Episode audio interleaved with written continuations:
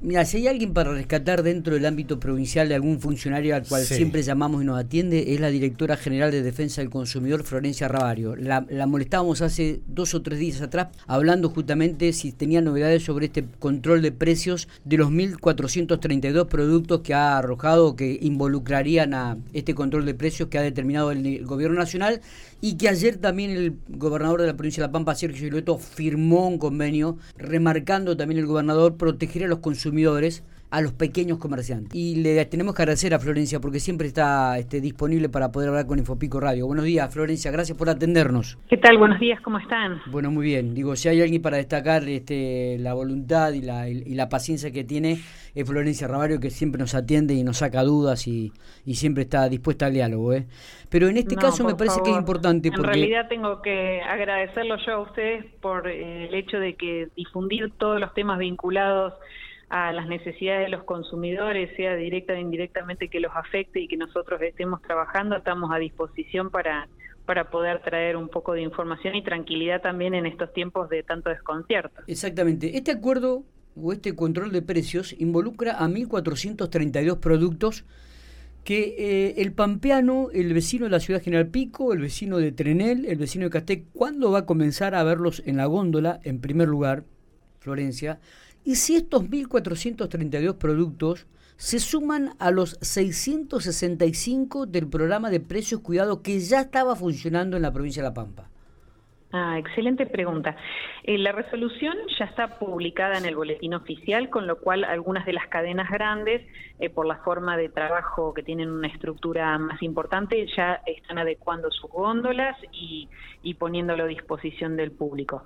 Em, sin embargo, hay algunas cuestiones previas a salir a fiscalizar el programa que tienen que ver con el hecho de que esta resolución 1050 al 21 de la Secretaría de Comercio Interior que la dicta en el marco de la ley de abastecimiento, requiere un trabajo respecto de la delegación de facultades eh, em, de la propia Secretaría con las provincias que van a intervenir, somos todas, por supuesto, eh, han mostrado buena voluntad las provincias en bajar rápidamente el control en sus jurisdicciones, eso lo pudimos ver con la firma del acta acuerdo eh, en el día de ayer por el los distintos gobernadores, por supuesto participó nuestro gobernador Sergio Silioto, y em, paralelamente eh, las áreas competentes, en el caso el Ministerio de la Producción, como parte del Consejo Federal de Comercio Interior, que fue convocado a una reunión por el licenciado Feletti, recientemente designado secretario, em, estamos viendo los lineamientos técnicos para hacer toda esta fiscalización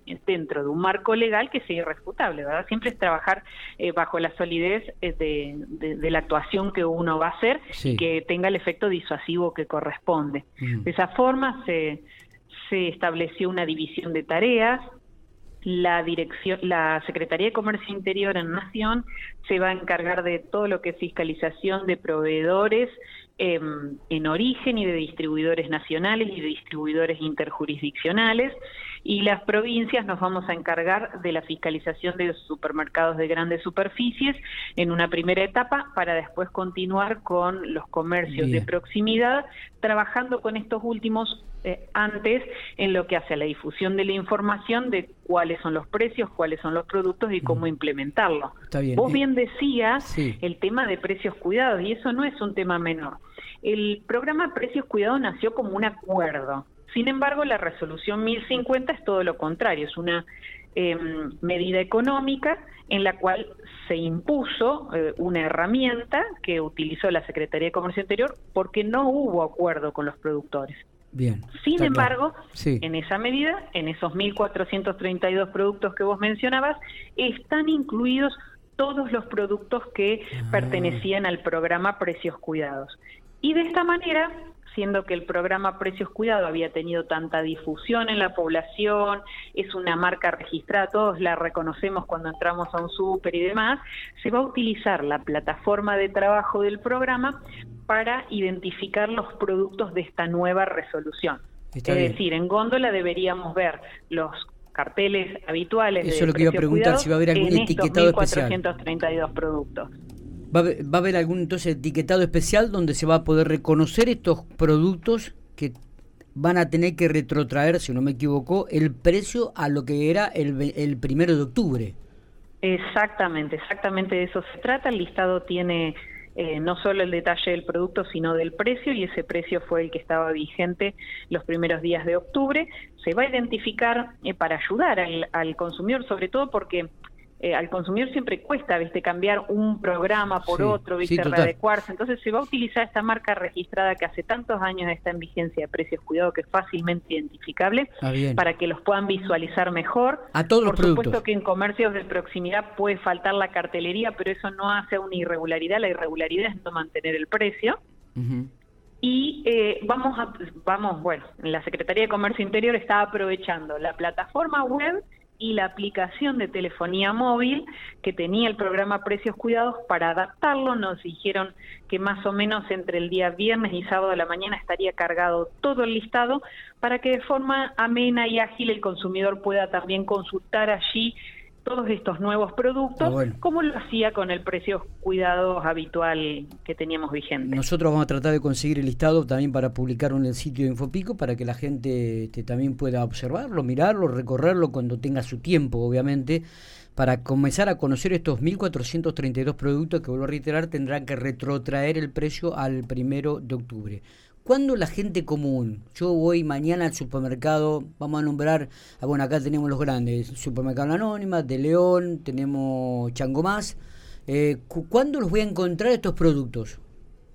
Bueno, los productos, las cadenas grandes tienen mayor facilidad en cuanto a la estructura del recurso humano y de los sistemas eh, digamos, informáticos para adaptarse muy fácilmente. Eh, acá en Santa Rosa eh, algunos ya se han adecuado e incluso tenían la cartelería disponible para facilitar también la, visualización del consumidor. Como te digo, puede faltar la cartelería, no significa que falte el producto este, o que no se respete el precio, porque el tema de la cartelería es una cuestión práctica y, puede demorar, digamos, hay que mandar a, generar esa cartelería. Pero se ha visto que se han ido adecuando. Ahora los controles nosotros los vamos a iniciar, estimo sobre fines de esta semana, la semana próxima, tendríamos que tener eh, ya definido cómo vamos a trabajar con la Secretaría de Comercio Interior, que es lo último que falta deslindar en cuanto al procedimiento de em, juzgamiento de las actas que se pudieran hacer. Las actas las realizamos cuando constatamos una irregularidad, se hace un acta en el propio supermercado perteneciente, se le entrega al gerente, al representante, al dueño, se le deja su copia para que pueda ejercer su derecho de defensa y todo eso se estaría elevando a la Secretaría de Comercio Interior para continuar el procedimiento previsto en la ley de abastecimiento. Está bien. Eso después, eh, constatada la irregularidad, puede culminar en alguna sanción de apercibimiento o multas económicas según la magnitud y la extensión del incumplimiento. Está. Eh, Florencia, eh, ¿esto implica que van a sumar este, gente dentro de la dirección para comenzar a controlar los precios o se van a manejar con lo que tienen en estos momentos?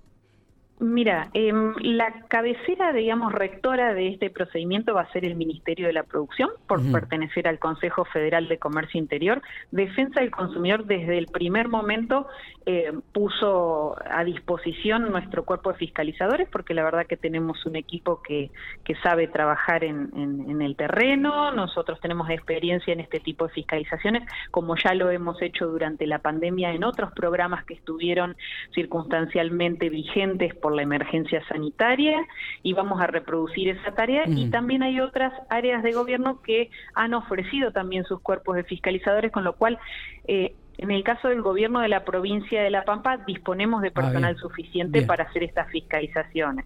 Por ahí no es la realidad de otras provincias, que eso estuvo en conversación en, algunos medios nacionales, pero en el caso de la provincia de La Pampa nosotros contamos con suficiente personal para hacerlo y tenemos la experiencia de lo que fue el programa Precios Máximos allá por los primeros meses de la emergencia de COVID-19, en donde tuvimos ese programa que fue semejante en cuanto a la logística de salir a fiscalizar y que se pudo concretar en el 100% de las localidades de La Pampa, con lo cual eh, ya tenemos la experiencia de cómo organizarnos para esa tarea. Perfecto. Perfecto. Bueno, recordamos que eh, los precios se tendrán que retrotraer al 1 de octubre y estabilizarlos por 90 días. ¿eh?